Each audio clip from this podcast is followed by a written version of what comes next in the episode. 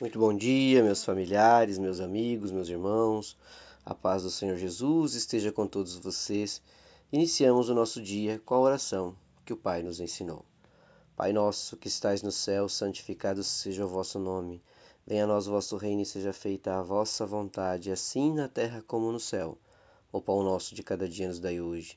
Perdoai as nossas ofensas, assim como nós perdoamos a quem nos tem ofendido. E não nos deixeis cair em tentação, mas livrai-nos de todo mal. Amém. Porque teu é o poder, o reino e a glória para todos sempre. Louvado seja nosso Senhor Jesus Cristo, que para sempre seja louvado. Paz e bem, meus irmãos, em mais um dia, na glória, na bênção e na graça do Senhor Jesus. E a palavra de Deus de hoje, para nós, traz uma reflexão extremamente importante. Está lá no livro de Provérbios, no capítulo 6, e o contexto da nossa palavra está de versículo 6 até o 11. E a palavra diz o seguinte: outros conselhos. Preguiçoso, aprenda uma lição com a formiga. Elas não têm líder, nem chefe, nem governador, mas guardam comida no verão, preparando-se para o inverno. Preguiçoso, até quando você vai ficar deitado? Quando vai se levantar? Então o preguiçoso diz: Eu vou dormir somente um pouquinho. Vou cruzar os braços e descansar mais um pouquinho. Mas enquanto ele dorme, a pobreza o atacará como um ladrão armado. Meus irmãos, aqui Salomão vem falando da condenação à preguiça, né?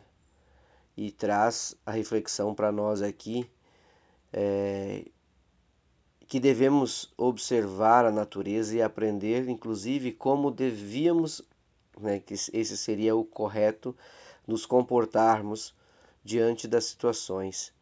É, e o exemplo da formiga é que a formiga ela não tem chefe, ela não tem guarda, ela não tem governador, ela não tem quem, quem a coordena, quem domina ela mas ela prepara no verão o seu pão e ajunta o seu mantimento para que no inverno ela tenha o seu estoque e ela possa sobreviver a todas as situações caóticas que poderá enfrentar.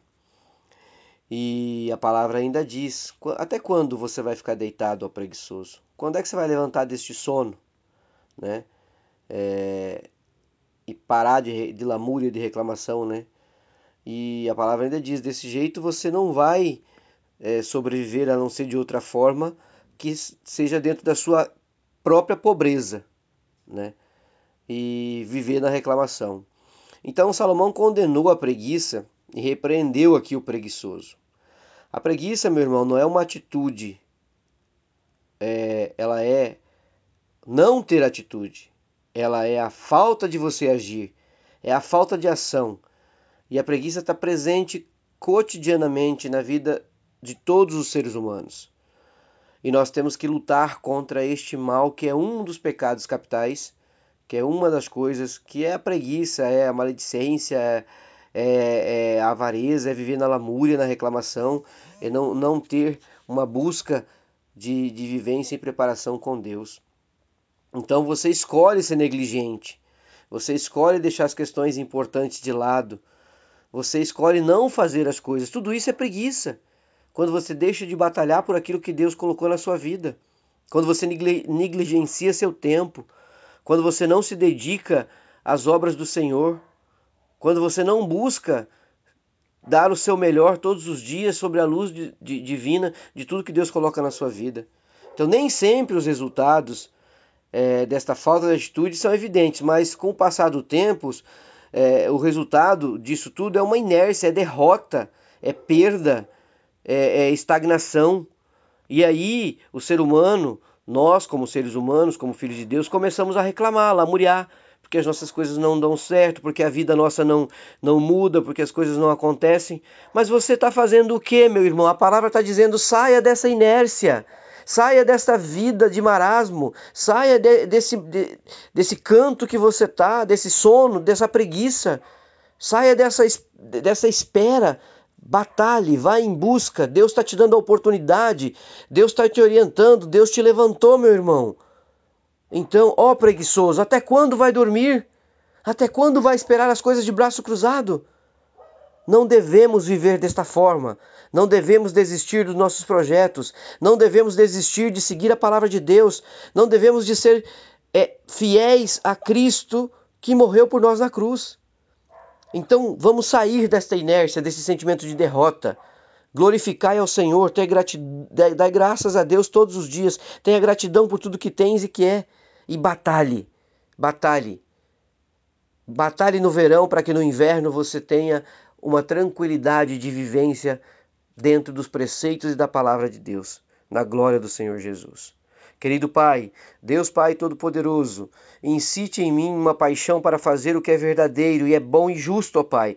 Toque em meu coração para quando eu negligenciar o que é importante. Por favor, ajude-me a discernir a diferença entre a preguiça e a genuína necessidade de descansar e equilibrando a minha vida, ó Pai, entre a responsabilidade do que tenho assumido, dá-me força todos os dias, todos os dias com orientação divina na glória de Deus Pai, para que eu possa seguir assumindo os meus compromissos, sendo responsável e jamais deixando que a preguiça faça parte da minha vida. Assim eu oro em nome de Jesus, te agradecendo por mais um dia, elevando as nossas orações a Ti, ó Pai, com gratidão, com bênção, com graça e com paz no dia de hoje, em nome de Jesus. Amém. Um ótimo dia, meus irmãos, que o Senhor os abençoe, os guarde, os livre e os dê o caminho de prosperidade. Amém.